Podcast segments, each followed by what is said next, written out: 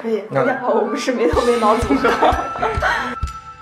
但这样一想的话，就是我会觉得，其实九零后会比较幸运，因为我之前，呃，我年轻的时候特别焦虑，就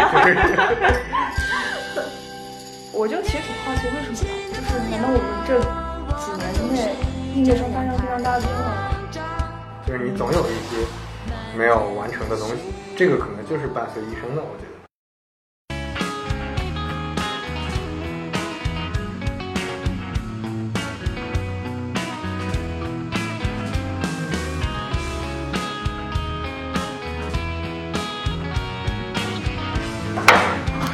正式开始了。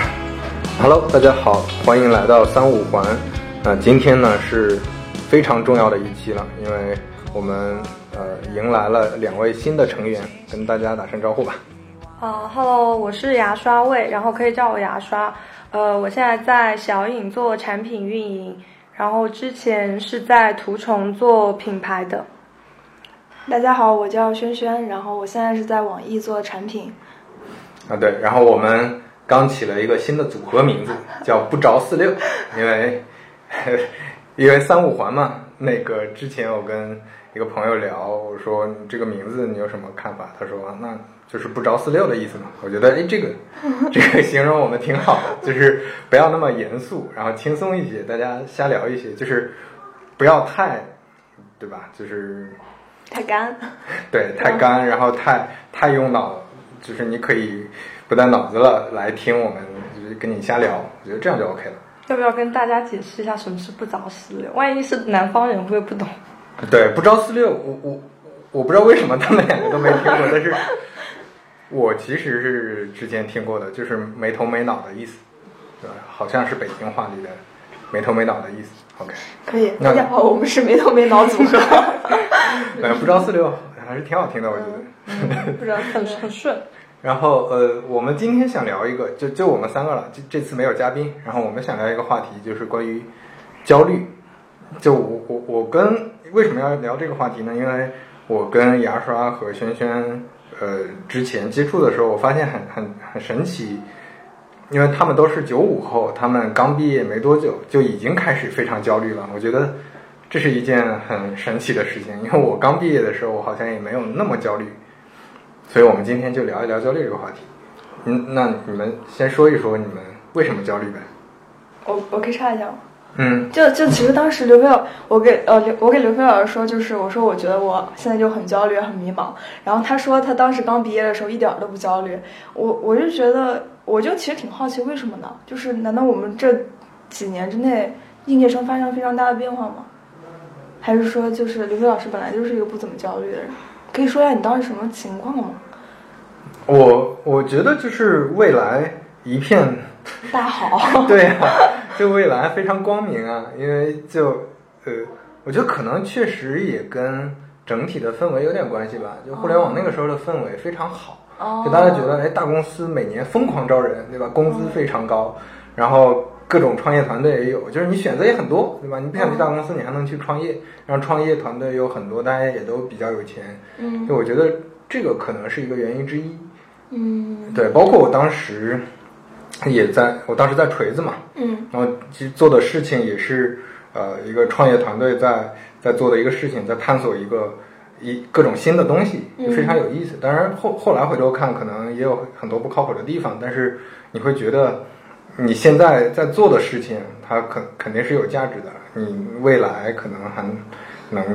对吧？就这个没做成，你还有别的好的机会。当时是有这种感觉。嗯，我我觉得我很焦虑的原因是怎么说？其实我嗯、本科毕业就工作，身上还其实呃现在说可能有点不要脸啊，就是当时还是背了一点光环在里面的。就是大家觉得你怎么样能够去一个大厂，然后年纪又比较小，然后别的人呢可能在找不到工作，因为我们那年好像找工作挺难的，然后这时候你就有一个包袱，就感觉自己好像要持续的跑在人的前面，然后你想很快去实现自己想要的一些幻想，就像之前我在那个网上看一个段子，就说年轻人就是想要大 house，或者是要一个什么呃小娇妻，然后想要一个什么成那个之类这种有这些欲望嘛。那当时我觉得可能更多就是想要这些欲望，然后想要嗯一些被别人认可，然后得到自己认可，但始终但但是就就是你工作之后发现其实很难，或者说很难去落地，然后发现自己做的事情非常小，然后。你想要的东西又很大，但是你又说不清楚到底是什么。是的。然后这种这种自己想要的样子和现在自己的这个状态之间落差，然后让我觉得自己特别焦虑。这是对对，这是我最近很焦虑的一个原因。是的，我当时就是比较焦虑，有个原因是因为生活和工作无法平衡了。是是是，对，就严重无法平衡了。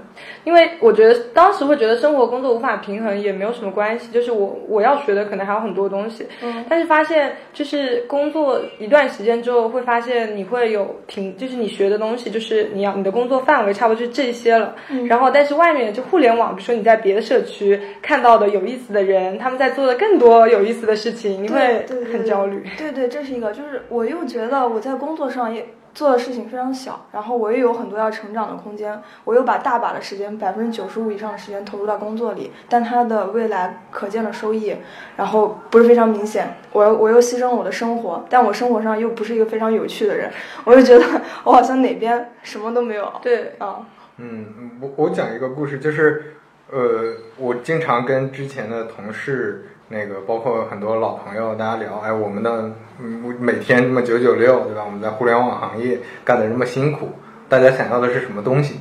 那最后无非想要的就是比较清闲的生活状态，对吧？有个房子，有房有车等等。然后后来我们吃饭，跟另一个老同学，他是传统行业，他不是传统行业，他是一个学校一个职业学校的老师，嗯，他每周只需要做两天班儿，嗯。也就是说，他那两天只要去随便做点什么事情，他就可以回家了。他收入确实很低，嗯，但是他已经过上了我们想要的那种清闲的生活。但他会焦虑吗？你想知道他会焦虑吗？他不是那么焦虑，其实他不是那么焦虑，就是他，所所以说你你看，焦虑是来源于你，就就我觉得刚才轩轩说的对，就焦虑是来源于你跟你预期之间的 gap，你的 gap 越大越焦虑嘛，嗯，那。我们其实就是，我觉得后来跟朋友聊，就感觉我们是有点贪心，我们啥都想要，对吧？我们又想要有钱、有房、有车、有有社会地位，嗯，我们同时又要想生活特别舒适，对。但是实际上，你看，很多时候这两个就，除非你真的运气很好，呃，很很多时候都是没法兼顾的，嗯，对。对，就就刚说，就其实是你目标和自己差距嘛。然后当你就是在一个像这种快节奏生活环境里，你的目标很容易就是变成你身边那些优秀的人。所以，然后你看到他们怎么样怎么样怎么样，然后你很快就会给自己一个新的目标，对新的目标，然后就马上又跟自己形成了一个比较。然后当你赶上那个之后，你又有了身边的另外一群人，无无穷无尽。对，所以就是你回想起来之前。五年前啊，甚至十年前，你的人生目标和你生活工作上的目标，你就会发现，哎，其实变化还是挺大的。你当时想要的东西，通常来说大家都也拿到了，但是你现在的目标完全变掉了，这是一个，这是一个，嗯，就嗯焦虑来源很重要的一个点。嗯，你最近还焦虑吗？最近没有，就是。我觉得最近不焦虑的有个原因，是因为就是之前的一段时间，就是我有比较长近半年的时间的焦虑吧，就是那焦虑之间也会有工作上的选择嘛，就是我会想为什么这么焦虑，就怎么样可以不那么焦虑，就是现在基本上是在我生活的一个平衡点上。哎，你你说你当时半年都很焦虑是什么样的状态？比如说你有有什么？是因为做品牌要做很多线下的活动嘛？啊。做线下活动的话，都是比较大的场的话，其实你的工作是非常的饱和且就是忙的，就是会有很多突发状况出现，然后你需要解决。那当时我记得是，比如说晚上两点钟还会有什么紧急的问题，你们的飞书晚上两点前都必须要回消息。就是你我，就是你整个人是完全饱和的投入在工作当中的。你当时非常就感觉好像挺紧张的。对对对，就非常紧张。然后你因为大型活动是个线下活动嘛，线下活动同时可能还会有线上的直播啊什么，就是你不能出错。嗯，就是非常的紧绷、紧张和焦虑。嗯，但是但是你你不会感觉很充实吗？充实是不是也能带来一点不焦虑呢？呃，充实的话应该是这样，就是。我觉得充实很大一部分原因是需要你完全的去认可这件事情。嗯，所以本质上还是你你想要的，其实不是说工作上 充实，你想要的还是生活上也要有空间。对对对对，所以你那你之前你这么忙的状态下，你身边有同事，他其实很享受这种状态吗？但是应该是有的，就是同事们他们，我我会观察到一些同事，就会因为我会去想，就是我这样为什么我会有这种感觉，别人会不会有这种感觉？就我会去观察同事，然后发现有一种很神奇的现象是，有的同事他们嘴上是说就这个状态还就是哪里哪里不好，但其实其实是非常享受的。就他们是，就你可以感觉到他们是想，就是他们闲下来可能会觉得不舒服，但是他们会会有简单的抱怨，但其实是享受，行为上是非常享受那种。忙碌的充实感，因为我之前看过一篇类似于呃微博还是那个吧，就是说我们现现代的人是完全靠工作去过滤我们很多很多情感上的东西的。对，我我也看了类似，就是我们用工作去逃避一些问题。对，就是生活本身其实也是一个比较复杂的东西，比如说。家庭关系啊，情侣关系啊，这些其实你真的要处理起来是非常麻烦，但是我们都可以通过工作逃避。所以我觉得有一部分人是享受，因此而享受工作的。我我刚刚觉得非常有意思的一点就是，你在一个非常忙的状态里，但是你却有可能有两种心态，对吧？像刚刚杨川说的，他他非常忙，非常充实，但他又很焦虑。但另外一种，就有的人可能非常忙，但他反而就觉得非常的踏实，对对，所以这不是焦虑的来源嘛？这就是你的焦虑，还是来源于说你你对现在的这个这个做的事情能不能达成你的预期？这中间的，嗯，是的，对你的担忧，嗯，这个可能是关键问题。就像就像刚才，呃，在录之前我们聊到的，你说的，你的有的同事他们焦虑会觉得啊，身边还有其他同同学在读博，嗯，或者其他同学在做别的事情，是不是他们的选择更正确？对，等等的。这种担忧，我觉得是可能是没法解决的，就本质上是没法解决的，因为对，因为到不同的人生阶段都会有不同的人在做你可能觉得很想去做但没有去做的事情。对啊，而且而且不光是这样，是你看到别人表面上的那种啊你想要的东西，和他背后本质，其实每个人可能都焦虑，就他背后可能有很多很多问题和很多要承受的成本，你其实是看不到的。嗯，所以每个人就会生活在那种，对吧？就我总想要换一个状态的那种那种焦虑之中。我觉得我们现在的，就我们这一辈的都挺焦虑的。是的，当时你们你们或者说在前面几代，他们会这样。我我觉得是还是这个社会环境或者大家生存的这个圈子，是不是一个固化的和。不太有变化的一个状态，就比如说我之前跟朋友聊说，呃，其实你会发现有信仰的人，尤其是那种很坚固的信仰，就不是那种我们现在说的很多宗教信仰，我信个佛，信个什么那种比较简单。但是古代可能有的人他，比如中世纪的骑士，嗯，对吧？他的他的人生目标就是为了效忠领主，就是为了彰显正义，那他的人生就会过得非常不焦虑。对，是的，就是当时跟刘飞老师聊的时候，也有说到，就是我的一个朋友，就是他是我身边唯一一个不焦虑的人。他他会跟我说，就是他他不焦虑的原因，是因为他觉得，就是他有一种非常坚定的信念，就是他在高中的时候就会觉得他就是他生来就应该拍电影的，所以他会全身心的在写剧本，就是他。他现在也尝试很多东西，比如说也会玩游戏，就是玩那种大型的游戏，比如 Switch 和 PS 那种大型的游戏，然后也会弹钢琴，他弹的也很好，然后也会下围棋什么。但是这些东西，所有他现在所做的事情，都是为了他写剧本去找灵感，就是就是非常统一。那他现在有拍电影吗？有，他的电影有入围釜山电影节。嗯，他会他不会觉得自己拍不出来自己？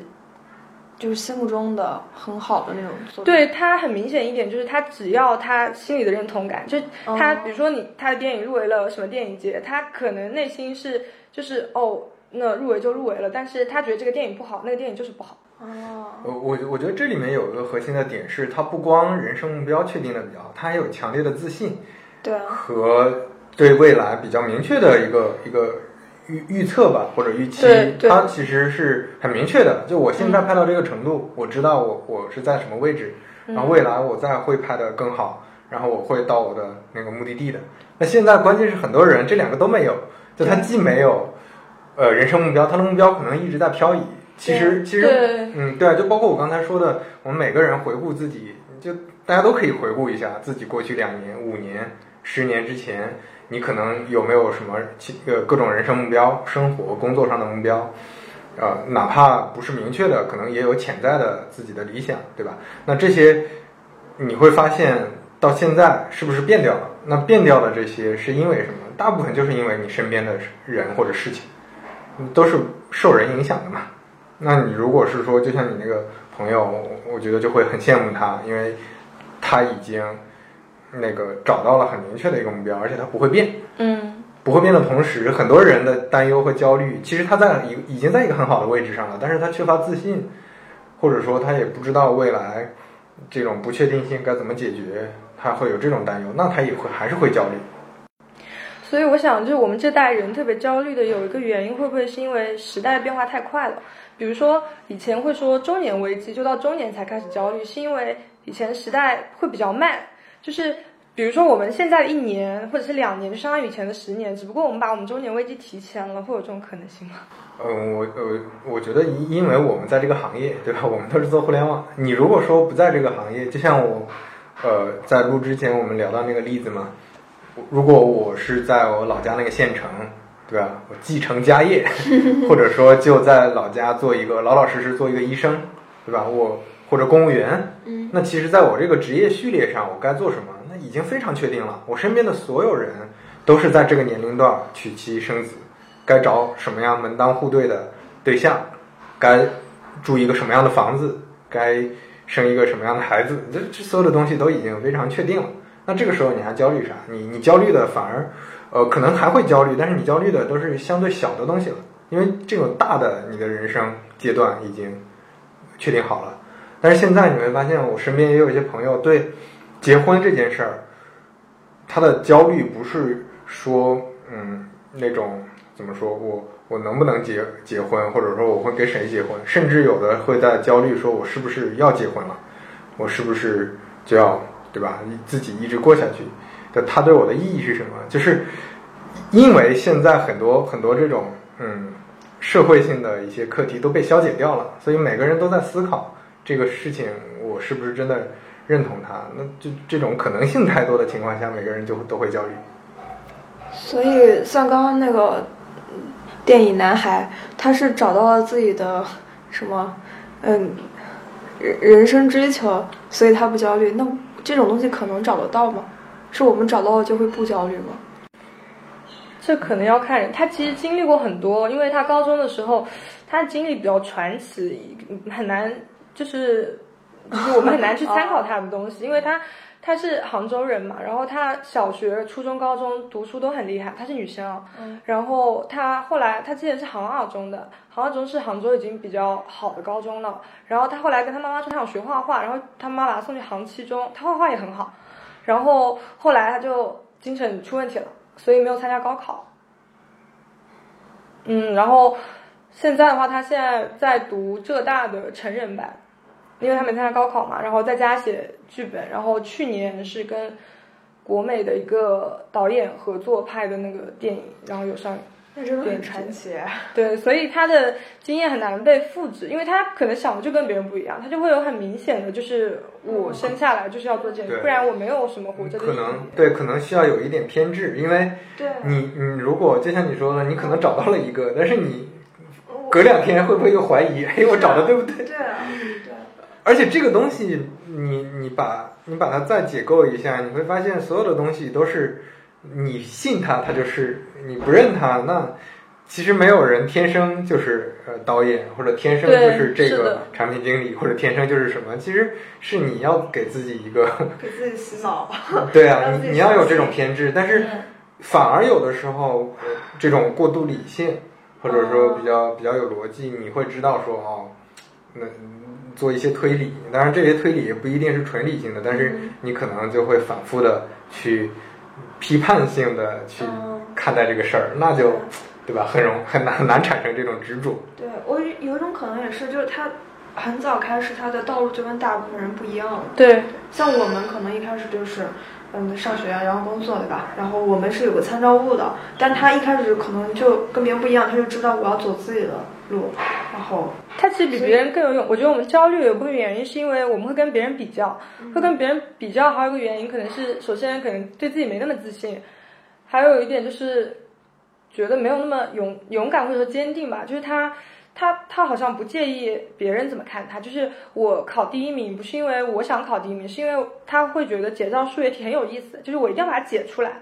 就他他不是在我们规则里普通人的规则里的，就他他是有自己规则的，所以他不会在这个规则里焦虑，他可能会因为自己写不出好剧本焦虑这样。他没有在玩我们这个有限的游戏，是吗？对，所以你对你说的很很关键，就是因为呃那个现在的规则变化太多了，我们每个人就是一直在你你在这个规则里待了一段时间，突然发现哎 规则好像变了，是的，就是其实像你说的那个有限游戏、无限游戏，对现在是我们更接近无限 无限游戏的那种那种环境里了，嗯就是你的可能性太多了。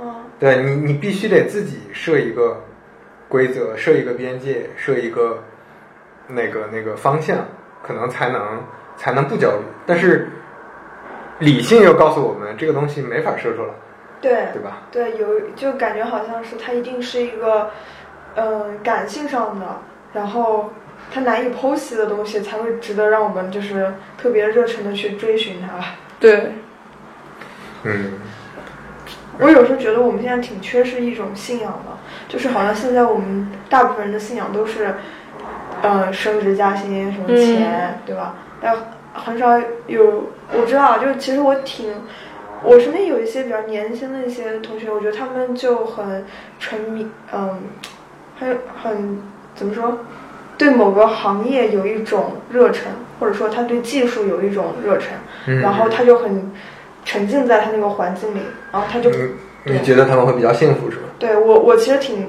羡挺挺羡慕他们的。我觉得他们就是有一种信仰，对相信一些东西。对，有的时候我也挺羡慕的。呃，有一些朋友，他们可能呃就是特别爱赚钱，就是呃对对，就非常认可自己做的事。对，就是有有有的人他是别人在呃赚到了很多钱，他也想去赚钱。那这种人可能信念会稍微差一些，因为因为他遇到很多困难，觉得非常辛苦，他可能就会退缩一下。那有的人他会把赚钱当成乐趣，嗯，他就是天生的一个呃商人、生意人，那他反而会过得非常开心。对，就是感觉人很重要，就是自洽，就是你要说得通，嗯，就是说得通在自己身，就是对别人可能没什么感觉，你别人可能会觉得你傲慢或怎么样，但是你自己会很很平静，就非常舒服，因为你你不会就因为比如说规则的改变，或者是说时代的变化而就是产生自我怀疑。嗯嗯嗯，是的。那我们再聊，再聊一个问题，就是你们平时会怎么消消除这种焦虑呢？你们会用什么嗯，其他的方法吗？我我前面有一段时间特别焦虑，而且迷茫，然后连续有好几天晚上就是呃彻夜失眠吧。我觉反正我至少我是觉得我没有睡着。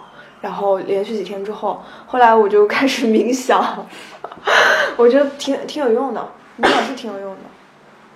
嗯对，嗯就嗯，他他为什么会让你不焦虑了呢？就是你突然想明白了，我我没有还是还是他单纯是那个让你情绪稳定了？对，我觉得是一种我通过去安定我的身体，然后让我的心灵，呃就是从身体然后让我让我精神感觉也放松一些。嗯因为当时其实是由于我的精神就是非常紧张，然后非常焦虑，所以导致我没办法睡眠。然后我睡不好以后，白天我更没精神，然后整个一个恶性循环。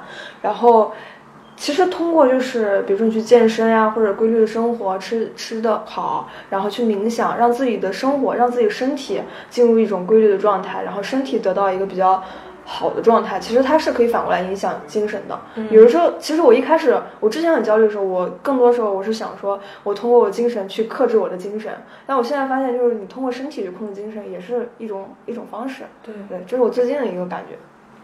对，有的时候我觉得这个跟跟你当下的这种心理状态非常有关系，就尤其是生理上的对。那种状态，所以你现在情绪好和不好，跟你现在是不是，比如说你你现在体力比较差，嗯然后你没吃饱或者怎么，就是你影响你情绪的因素太多了，很多都是生理上的因素。嗯。然后有的时候你会发现，这种状态下你会特别焦虑，而且我觉得人很有意思的一点就是，哪怕很小的一件事儿，它都会让你在这种状态下格外焦虑。对，被放大。所以有的时候你心情好的时候，反而哪哪怕有些大的问题，你都会无视它，觉得哇，那全世界都很美好，是的活着真好。对对对是的，所以，所以嗯，对，这你如果能判断出来哪些是受情绪影响的，那其实会更呃那个合理的看待这些事儿吧。我的话一般就是我特别需要就是在抽离出现实生活，比如说我会看书或者看电影，就沉浸到另外一个东西里面去的时候，然后再出来之后就会冷静很多，就不会在那个一直想。其实就像你说，运动就是让身体舒服也是一样重要。比如说跑步也是，就是我只能在我干这件事情的时候，只能享受当下，我没有时间去思考别的可能会让我焦虑的事情。嗯所以我一般是通过比如说看书或者看电影，就是那种需要自己我必须认真去看才行。其实有点像转移注意力嘛。对，对，有一点。我我还就是还有一种情况就是，其实有的时候你在做事儿，然后你很忙，但你又很焦虑，然后这时候我是觉得我一边在做事情，但是我一边又分出来一部分精力在进行自我批判。比如说，你想要的不是那个吗？你为什么现在在努力做这个事情？对对吧？你看，对吧？我要批判我自己。所以我我有一种方式，就是其实你可以放下对自己一个评判，就是真的去做事情，真然后会得到一些放松，嗯然后把这件事情做完。它整个你不用去回顾我在做它的一个状态或者我的成果怎么样，你只需要记得就是我这件事情完成之后，我完成一件事情，然后有一一种成就感吧。对，做完一件事情之后的成就感。注意就是把这种情绪去放大，然后会在整个过程中和结尾都会好受一些。对我感觉焦虑还有个比较大的来源，就是经常会有个自己的另外一个人跳出来，就是看自己，就是你怎么现在在做这件事，就是在质疑自己，非常明显的另外第三个身份会出现。就自我怀疑是吗？对，就是其实比较明显，就是轩轩说的那个，就是你在工作的时候，就边工作边有一个自己的声音在在批判自己，就是我为什么要现在在做这个工作？就是我好像也没有那么那么想做这件事情，然后 做这件事情也没给我带来那么大价值，但是我我也不能停下我手头上的事情，所以就是非常的矛盾。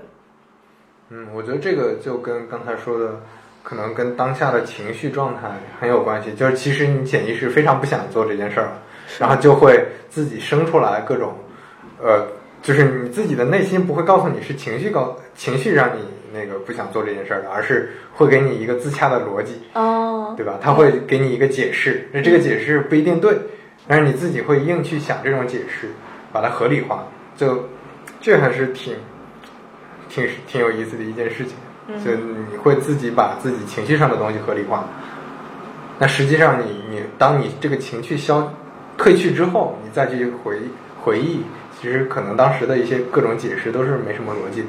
嗯，你之前说的嘛，焦虑可能也是呃一个动力嘛，就是你如果说你对所有的事情都已经很坦然了，特别佛系了，那其实也很很不好。所以对我觉得对于有些人来说，或者说对于绝大部分人来说，焦虑反而也是必要的，就一定程度的焦虑吧。但是就还是我说的那个，你的预期和你当下的状态之间那个 gap，嗯那个 gap 不宜过大，对吧？因为你你焦虑的是，我一定要三十岁之前，我之前其实真的有过这种焦虑，我一定要三十岁之前财务自由，对吧？那这种焦虑不是你单纯靠勤奋就能得来的，那你你你达不到的时候，你就会就崩了，你的这个精神状态可能就。但是但是你的 gap 特别小也不行，你这个跟你预期之间 gap 特别小，嗯对吧？你过于佛系，可能你个人也没什么成长。当然不是不是说质疑这种价值观，有的人他可能就是明白。这样无所谓。但是我觉得这中间可能是不是适中会比较好，你这么去考虑，就不会那么焦虑。我最近状态就是我觉得有点佛，但是我又焦虑。我焦虑点在于我焦虑，我不焦虑，因为我知道我之前非常焦虑的一段时间，我确实成长是非常快的。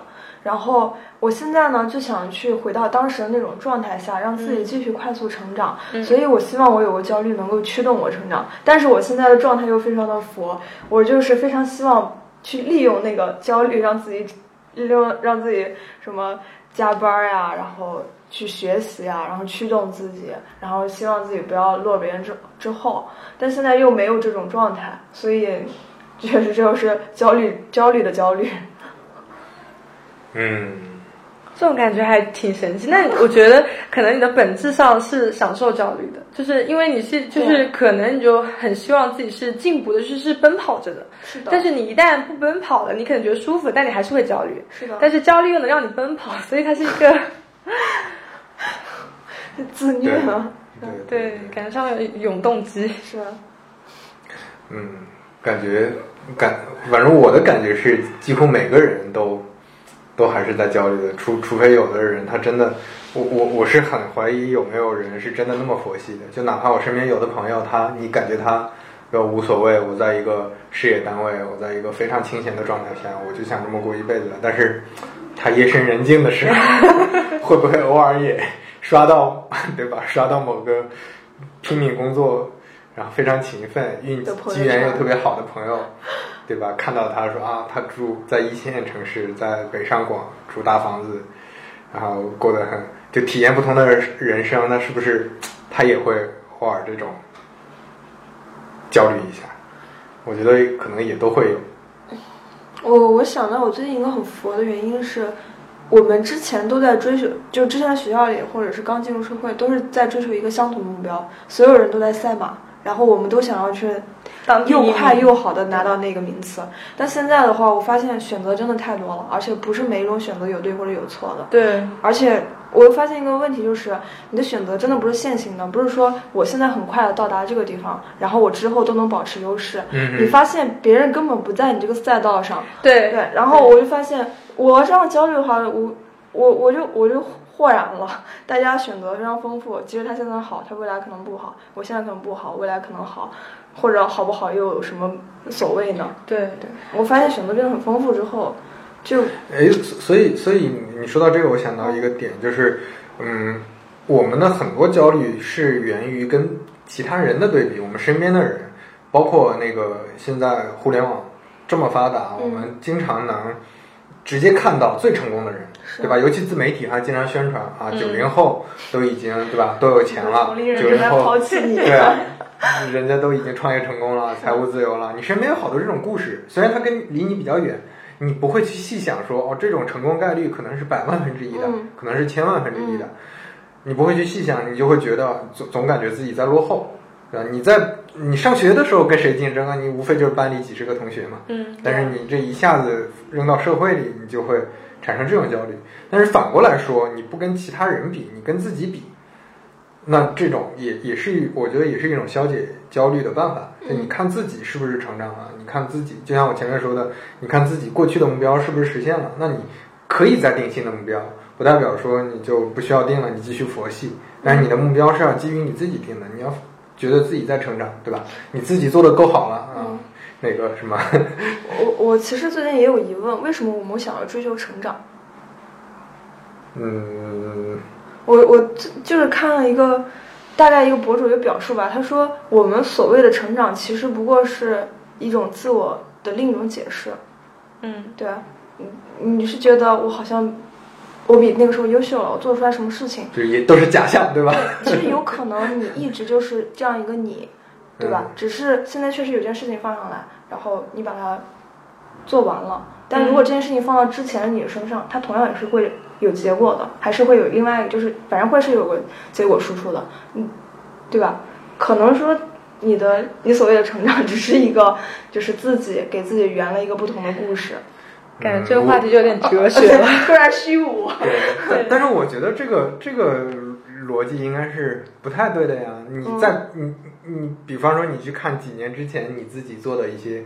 判断决策，嗯，都不用说你很具体的一些工作或者学习的课题，你就看你之前怎么想问题，你就发现你现在是在变化了，嗯，而且通常来说是往好的方向变嘛，至少是在这种普世的价值观下。你如果说这价值观本身本质都是虚无的，那那就没有意义。但是你如果说在这种普世价值观下，比如说你的工作嗯。成绩更出色了，对吧？嗯。你对这个行业更理解了，嗯。你对这个职业更理解了，嗯你对历史啊、文化呀、政治啊，你对各种这种课题更理解，这都我觉得都还是成长的。嗯，就这是这是你总得找点人生意义吧？那是你你要先给成长下一个定义，那你就在这个定义下去成长就好了。你你要是 再解构一下这个成长说，那就对吧？哦，所以成长，我们人是追求成长的，这是一切的一个一个基底，一个基石。但是我是这样想，就是我不会把它定义为是成长，就是我只是我只是觉得我现在所做的这些看起来像成长的行为，是让我变完整。探索就是也不算探索，就是我，比如说我我学习到很多东西之后，我不会被那些东西所感到好奇。就是我们长大，就是会就是会经历的越多，小的时候好奇的东西很多，但我们现在长大了之后，经历的东西越多之后，你就不容易被那些东西所所欺骗或者是迷惑。就比如说你你。你是一个越完整的人，你就越不需要去外部的东西来鼓励你。就像那个 PUA，女生为什么会被骗，就是因为他们需要外部的很多，比如说比如说大家那个男性的鼓励，就是那种自需要外部来获得自尊感。但成长本身是我们自己给自己的认同感，就是我们在不断的变完整，所以我们就会越来越不需要，就会知道会越来越跳出这个规则外。这是我所理想的成长状态。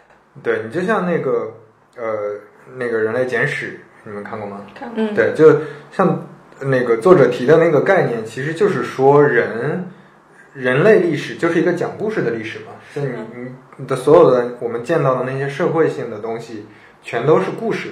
嗯所以就刚才其实你说的这个点，就无非是你是相信别人赋予你的故事，对别人定义的故事，你随便抓一个来，对吧？我觉得那个是成功，所以我就信那个故事，还是说你自己给自己讲一个故事？对，对，我觉得这个这个是一个区别，就你自己给自己讲了一个故事，觉得说，哦，我这就是成长，或者说我这就是更完整了也好，或者说我这就是我想追求的人生目标也好，就是你把自己的故事去完善好，然后你自己比较笃定的去做这些事情，我觉得这个就就嗯。嗯怎么说也，不一定是绝对意义上的好，但是它更可控一些，只是那是你自己讲的故事，你自己信这个。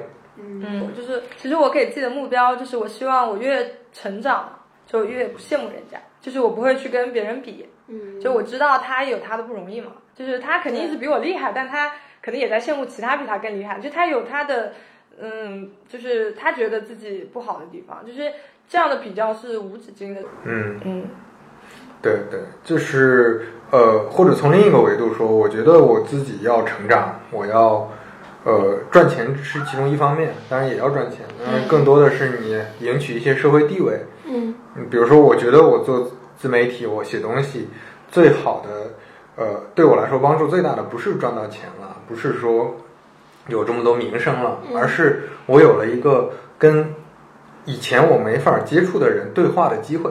嗯。以及接触不同事情的不同呃各种嗯那个那个，比如公司也好，各种人、各种圈子的这种机会，嗯它让我得到这些东西，就是你能体验不同的呃那个那个事情，有各种不同的人生体验。我觉得这个对我来说帮助特别大。我觉得成长也是这个目的嘛，就是你你你有了在自己这种故事框架内，你自己变得厉害了，嗯那你就能认识更多的人。嗯包括其实有的人赚赚更多钱，他也是为了能有选择更多一些，他能体验更多不同的那个生活生活那个那个方式吧。对，嗯嗯，就是你能够接触一些以前接触不到的人，这就是或者体验一些更丰富的选择，这对你来说，跟比如我现在我仍然可以选择去支教，对吧？我可以选择去，呃，流浪，或者是一些嗯，是那你那是向下选择呀，对门槛但但是你没法向上选择。门槛很低的一些选择这这这两者的差异是什么呢？差异就是我刚才说，你这个你向向下选择你，向上对你来说是什么呢？带来什么呢？就是那些体验你以前体验不到呀。你说支教，你说去流浪这种，嗯你你明天就可以去，对吧？但是你如果说你想跟那种真的，呃，企业家去对话、去交流、去跟他学习一些东西，或者说想了解一下有钱人的生活是什么样，或者说想了解作家是什么样的，想了解一下艺术家是什么样的等等，你有跟他们对话的机会，你就有不同的人生体验。这种这种体验其实确实是你社会地位或者说你那个职业地位比较低的时候，你很难跟他们对话的，对吧？很难跟他们平等对话的。但我通常就是我我理解刘飞老师的意思，但我通常做出这样的选择，是因为，呃，我对某个东西，就是我不是说对他的生活方式感兴趣，我可能对他的一个点，比如说有钱人他们可能会有不一样的生活方式，但是我比如说可能会因为一个很小的点，他可能冥想、练瑜伽之类的一个。更具象的点去跟他们接触，不是因为他是一个这样的身份去跟他接触啊，对对对，一样的嘛。只不过就是说，你可能在不同的呃位置能看到不同的视野，这些人他们可能有更更不同的一些人生体验嘛。嗯，而且就是，而且很多东西不是说就是你把它设为一个目，就是你在完成你自己作为一个完整人的同时，你是自然而然的就会去跟他们接触到。你在找到。就是你在找到自己的路上遇到了一些优秀的人，对吧？遇到一些伙伴，对，嗯，因为优秀的人肯定有优秀的人值得我们学习和他们闪光的地方嘛。就是我的目标是不想羡慕人家嘛，就是因此我也想跟他们接触，因为我想知道他们是一个什么样的人之后才能不羡慕他们。就是我不能就是自己歪歪说啊，你就是有怎么样怎么样的苦难，所以我不羡慕你。会进入他们，你融入过他们之后，你就不会再羡慕他们。虽然我的朋友那个朋友他非常自洽，他有自己的目标，但我也不羡慕他。有种每个人都有自己的路的感觉。但是因为我了解他之后，才不会羡慕他。但比如说我跟你们分享这个故事，你们一定会羡慕他，可能为什么如此坚定，如此自洽，就是就这种感觉。你看，你会看到更完整的一个一面，对，有可能可能嗯，我们只是听一下，只听到了一个一个小切片，对，然后这个视角下它是非常完美的。但是了解了整个全局之后，它同样都是没有什么最优，对吧？明白。嗯，啊，所以一聊到意义这件事儿，就就非常哲学，因为嗯，你很难说，真的很难说说，对吧？找到找到自己的路，这才是嗯那个。绝对意义上的对，对，因为有的人他就我觉得原地踏步我挺开心的，或者说他都不认为他那是原地踏步，我也是在生活，我也是在体验，对吧？所以，嗯，我觉得很多很多焦虑，其实你这么去思考的话，就都能被消解掉，但是就看你消解的这个程度，你要是彻底消解掉了，去出家了，就。所以我有时候记得，就还是想要去利用焦虑的。就我觉得，可能我更大一点之后，我想要去追求一种平和的心态，自我接纳。但我希望我在年轻的时候能够不断的、快速的长大，然后以至于让我在三十几岁的时候不会后悔为什么我年轻的时候那么佛，然后不上进。所以有时候就会想去追寻那种焦虑的感受，然后让自己成长。嗯嗯嗯，呃，我觉得好像其实。再说话说回来，好像比如说我们帮别人出主意，你要怎么去理解焦虑或者什么？其实好像意义也不是特别大，因为大部分人我觉得也是在特别焦虑的时候，自己就能想办法消解掉。对。然后又特别不焦虑的时候，又像你一样，又会想怀念焦虑，又得想办法 再制造一点焦虑，就在这个一直在摇摆。我觉得可能大部分人都是这样的，只不过摇摆的稍微。往那边过了一点，或者往这边过了一点，螺旋式上升，就就就就什么了，就就选择了不同的人生了。因为我之前，呃，我年轻的时候特别焦虑，就是 我考研的时候，我考研的时候，那个时候其实，嗯，呃，不是一类焦虑了，那个时候的更更多的焦虑就是紧张嘛，紧张的情绪，然后每天睡不着觉、失眠等等那种那种状态下，我就读佛经嘛。然后，对，你看佛经，它从头到尾，它就告诉你一件事儿，就是什么你都不要 care，你只要什么都不 care，什么都不在意，那你就真的真的悟到了。就它的最本质的那底层就是那样的生老病死，对吧？那种那种，呃，那个爱别离、怨憎会啊什么的，这是所所有的苦，它其实就是让你先去研究到底你为什么苦。其实就跟我们刚才聊的一样，你要研究你为什么焦虑，最后你再把这个意义消解掉，然后哦，OK，你就真的成了我道中人了。那那他这个意思是说，即使我的亲人去世了，我也会觉得很很平静对啊，就是你要先理解那个生老病死都是都是常态常态，对，你要理解到说这些我都我都不在意。嗯、那我觉得还是有丰富的情感会更好一些。对，所以所以就是，嗯，怎么说？它是一种寄托嘛，就呃这就稍微岔开一个话题了，就是 其实其实佛学现现在的比较世俗的，或者说已经呃发展到现在的这种这种佛教，对大家去寺里拜的这种佛，其实跟最早先的释迦牟尼他当时讲的那些佛经差异已经非常大了。当时最早的佛经，你可以理解它就是一个哲学思考，他在思考说，因为他。他呃，他是当时是王子嘛，他见到了很见到了很多非常痛苦的人和事情，他就在想说，我怎么帮助大家去理解痛苦这件事儿，怎么解解解释和消解痛苦这件事儿，他最后得出来了这么一一套完整的逻辑。然后，但是后面那些那个各种各种解释、各种说法，其实都是后面后人加上的了，包括让你去还要烧香拜佛，让你去捐钱啊，让你这个那个那都是另外一个事儿。但是当时，呃，他其实就讲了这么这么一个道理，嗯就你要理解，然后再再一个接下来你你推理出来，其实对吧？这些都是不可避免的，最后你再把自己的情绪压抑住，你就嗯。但是如果讲，就是我们小时候看的，比如说《西游记》这些，就是我们我们焦虑，比如说你那个焦虑本身就是你会反复焦虑，会不会是因为我们从小接受的教育就是我们需要在苦难中成长？就像那个那那个去取经，你需要经历这么多劫苦难，你才能成为那个样子更好的人。所以会不会其实我们潜意识里会有一种，我们必须要，就是因为我之前好像又在哪边看过，就是我们人是会自己给自己设置苦难，为了让自己觉得我一在此当中成长了。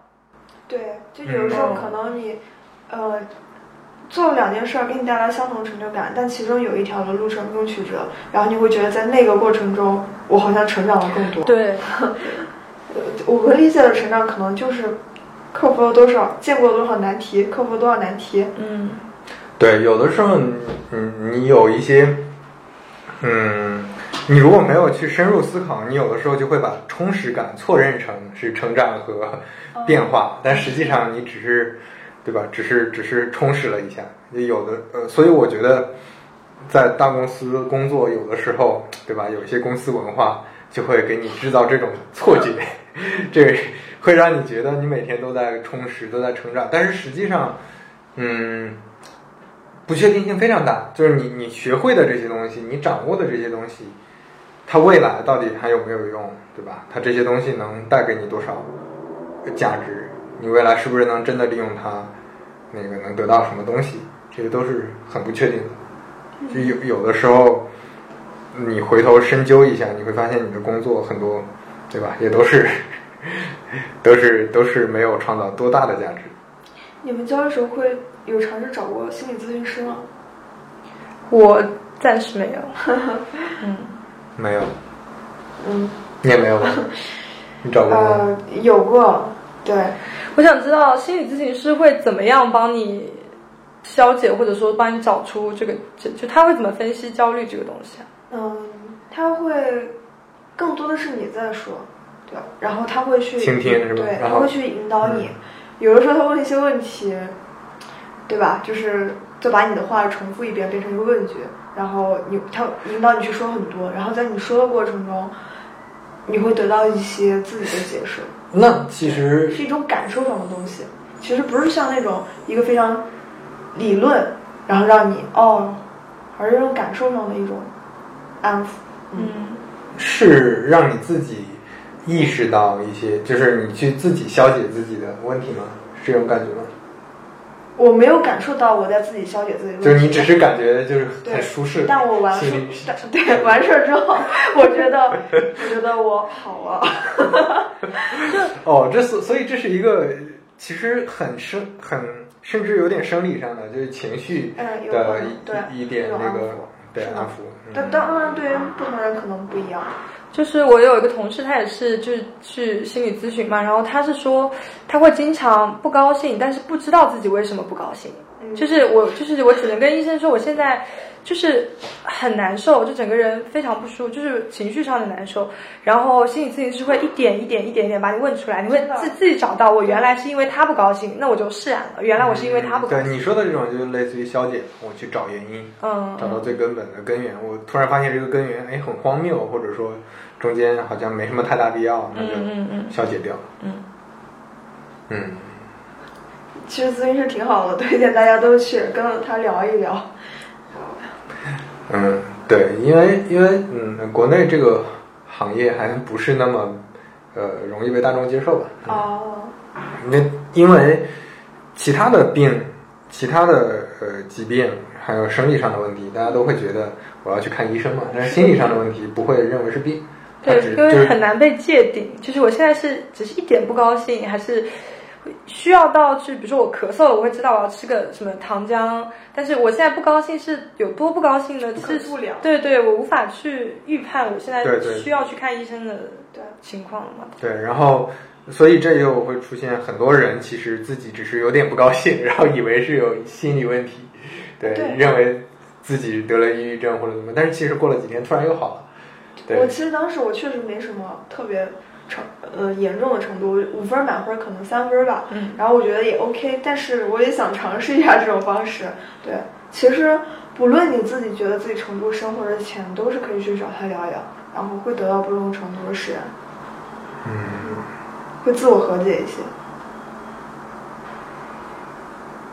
所以我们后面还是会焦虑嘛，就是嗯，就像刚才提到的嘛，就是绝大部分人就可能要陪伴一生的，甚至要，嗯就是我我现在都，嗯，就之前会有一个说法嘛，就是你年轻的时候一定要做自己想做的事，不然等你老了之后，对吧？那个那个儿孙满堂，在你西边，你给他讲故事的时候，你可能就会后悔，对吧？但是。我现在甚至有点怀疑，可能到时候你迟早会后悔那么点，嗯，后悔一些东西的，就是你总有一些没有完成的东西，这个可能就是伴随一生的，我觉得。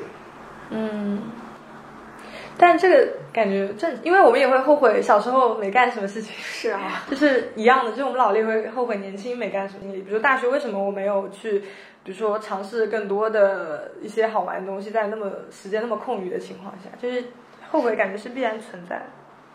想一想，大家都后悔这些，会不会好一些？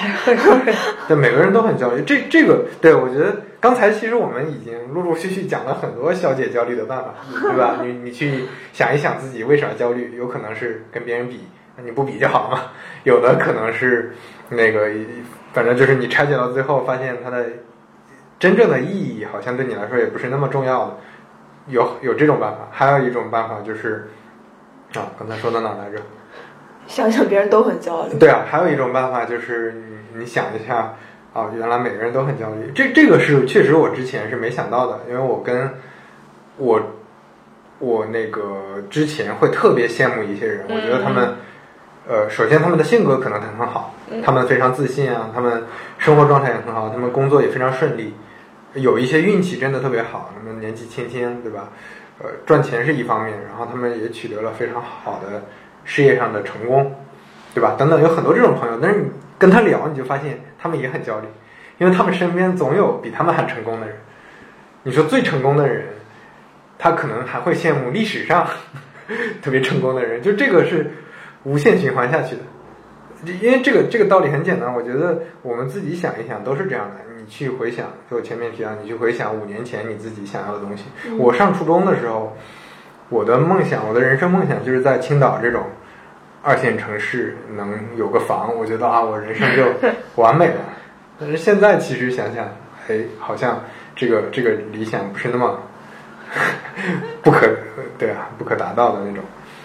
嗯，每个阶段都会都会就这么想啊。所以其实那些厉害的人，你羡慕的人，你身边几乎所有人，大家也都会有这种焦虑。但这样一想的话，就是我会觉得，其实九零后会比较幸运，因为九零后跟八零后是非常接近的，就是我经常会想，就是比如说我会焦虑我三十岁会怎么样的时候，我会去看就是八零后的人已经进入三十岁，他们三十岁是正在怎么样度过的。但是我很想，就八零后又很难去借鉴七借鉴七零后的那那那个模式，所以会觉得还有点好的是九零后他是他是可以可以看到一些东西的，但大家的呃环境。社会环境相对接近一些，对，但是七零后跟八零后之间就会有一个比较大的那个社会的飞速进步。对对对对，但是实际上八零后跟九零后的也有一些区别吧。你比如说那个，嗯，互联网行业在没有没有当年那么火，对吧？互联网的这个发展没有当年那么快，都是有这种影响的。嗯，当然比起七七零后来，甚至六零后来，对它差异还是非常大的。嗯，对。好呀，那我们今天就先聊到这儿。这是我们第一次试录，完结撒花。后面对我们再会找其他的话题聊一聊。好，那大家再见，拜拜，拜拜。